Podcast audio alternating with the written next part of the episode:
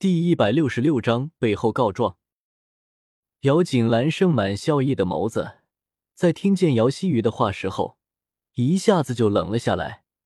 那个和姚锦兰一起进来的婆子，看了看自己身边的大小姐，想要说什么，到底什么都没有说。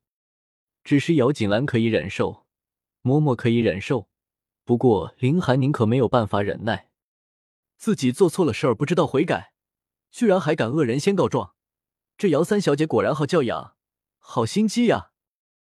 林寒宁才刚刚在林觉意哪里吃了鳖，心里担着事儿没得发泄，现在听见姚希瑜的话还不一点就着。姚锦兰侧头看了脸色难看的林寒宁一眼，没有说话。可站在两人身边的嬷嬷眉头却跳了又跳。若是韩宁郡主真的这么评价姚希雨，那么他以后的日子可不怎么好过。这便因为听见姚希雨的话，原本直接要进屋子里的姚锦兰和林寒宁就这么站在了外面，而里面的对话还在继续。祖母，你都不知道，大姐姐当时有多么的过分。我们都从小在祖母身边教养长大。鱼儿是什么样的人，您还不知道。我只是想着哪里是国公府的铺子，这些年来生意又不好，眼看着铺子都要经营不下去了。我作为国公府的一份子，自然是要为家里考虑的，这才想着带些人过去的。似乎是说到了伤心处，姚希玉拿出帕子在自己的眼睑处擦拭着，一边擦拭一边还不忘记观看着老妇人的神色。只是姚老妇人眼睛紧闭着，神色淡淡。让人根本就看不清楚他心里到底在想些什么。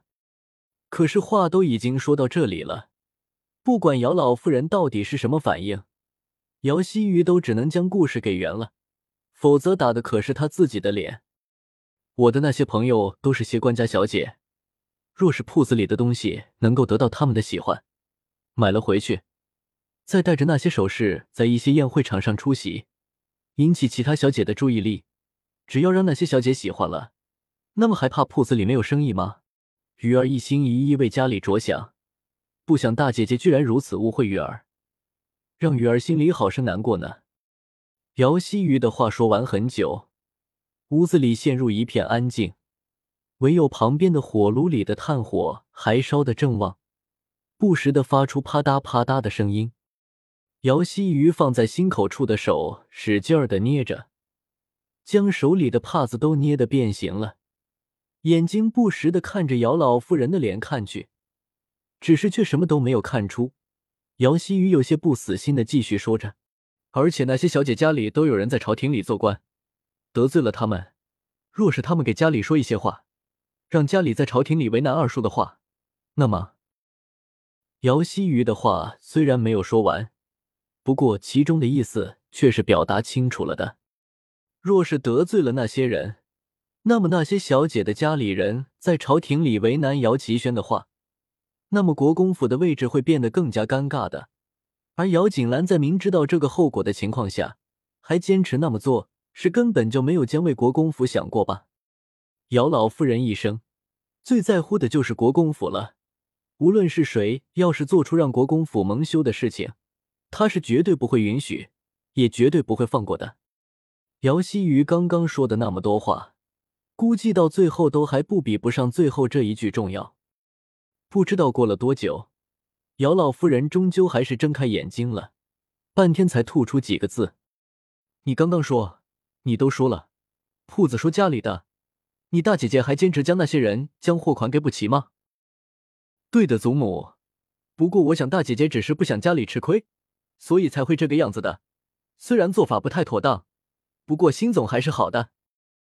里面姚希瑜说唱俱佳，那表演简直比戏台子上说书都还要厉害。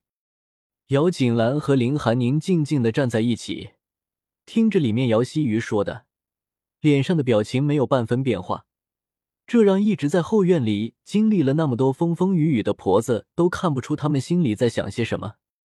屋子里过了许久，姚老夫人睁开眼睛。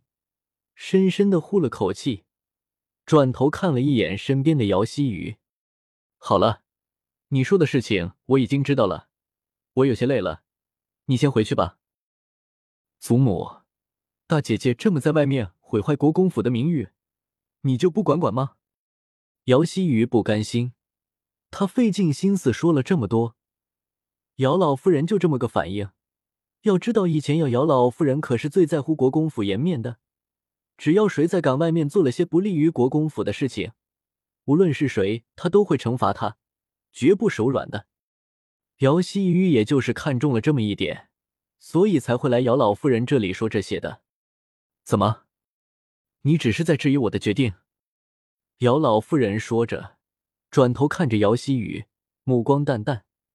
但是即便是这样，那清冷的目光也让姚希雨打了一个冷战，随后什么都不敢再说了。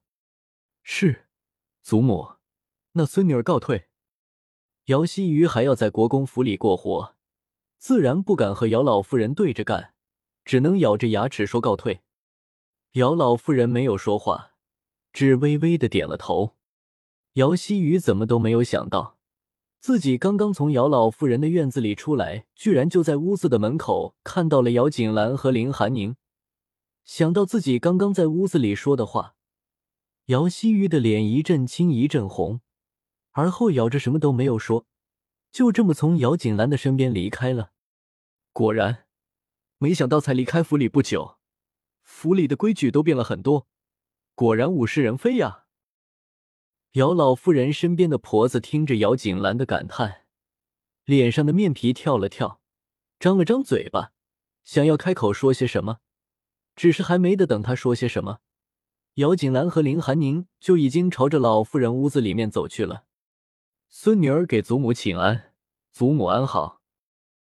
姚锦兰进入屋子里面，按照以前的习惯给姚老夫人请安，动作如行云流水一般。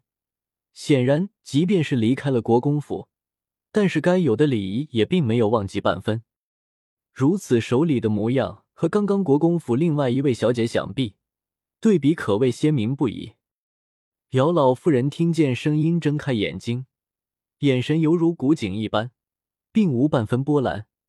只是当眼睛注意到屋子里并不只是姚锦兰一个人的时候，嘴角微勾，扯出一抹笑容：“韩宁君主驾到。”怎么也不令人通报一声，老身也好让人出去接待您。无碍，我是和嫂子一起回来的，本来就是亲家，不用守那么多礼节。不用守那么多礼节，并不代表一点礼节都不用守。姚老夫人听见林寒宁的话，脸上的表情并没有丝毫变化，抬手让林寒宁在一边坐下，而姚锦兰则被他叫过去了。今天非年非节的。倒是怎么会想到回家里来看看呢？虽然说国公府和王府距离吧不过是几条街的事情，并不算是太远。不过按照习俗，出嫁女是不能轻易的回娘家的。于是姚老夫人这才有此一问。姚锦兰闻言，脸上的笑容并没有半分改变，含笑的目光看着姚老夫人：“祖母还记得母亲去世之前留下的铺子珍宝阁吗？”“自然记得。”姚老夫人说着，看了姚锦兰一眼，那可是京城里数一数二的首饰铺子，每年不知道有多少官家小姐去哪里购买首饰呢。那个时候，京城里的夫人小姐都以有一件珍宝阁首饰为荣，所以纵然姚老夫人对陆云本身不是很满意，但是姚老夫人也没有阻止她嫁过来，很大原因就是因为陆云的到来能够带来丰富的财产。那个时候的国公府也已经开始日落西山，面上说着还是一国公府，但是实际内里早已入不敷出。若是没有镜像，估计连表面的风光都维持不住了。基于这个原因，所以姚老夫人才同意了这桩婚事儿。对呀，当年让京城太太小姐梦趋之若鹜的地方，可是现在却门庭若市，入不敷出。这个情况，祖母可知道？姚锦兰说着，语气自然平常，与以前和姚老夫人说话的语气并没有什么不一样，只是听在姚老夫人耳朵里可就不是那么舒服了。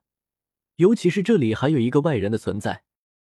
姚锦兰这么说，可是将国公府的脸面都给扯了下来，这让姚老夫人的面上有些火辣辣的。只是林寒宁这个外人没有半分外人的自觉。顾自喝着自己的茶水，一副没有听见的样子。这个样子就是让姚老夫人想要说些什么都不好说。毕竟林寒宁可是郡主，她总不能将郡主给赶了出去吧？姚老夫人不说话，姚锦兰也不介意，像是没有看到她脸上的不满一般。顾自说着：“昨儿各长公主府那边送来帖子，让我和韩宁去参加十日后的赏菊宴，想着珍宝阁的首饰都是珍品，这才去哪里看看，不想倒是遇到了三妹妹。”姚锦兰倒也不隐瞒事情，反正该说的不该说的，刚刚姚希瑜都已经说的差不多了，不差他这么一两句。姚老夫人看着姚锦兰，神色淡淡，并没有太大的改变。倒是一旁的婆子，一会儿看看这个，一会儿看看那个，脸上神色变化来变化去，可见心理活动之精彩和复杂。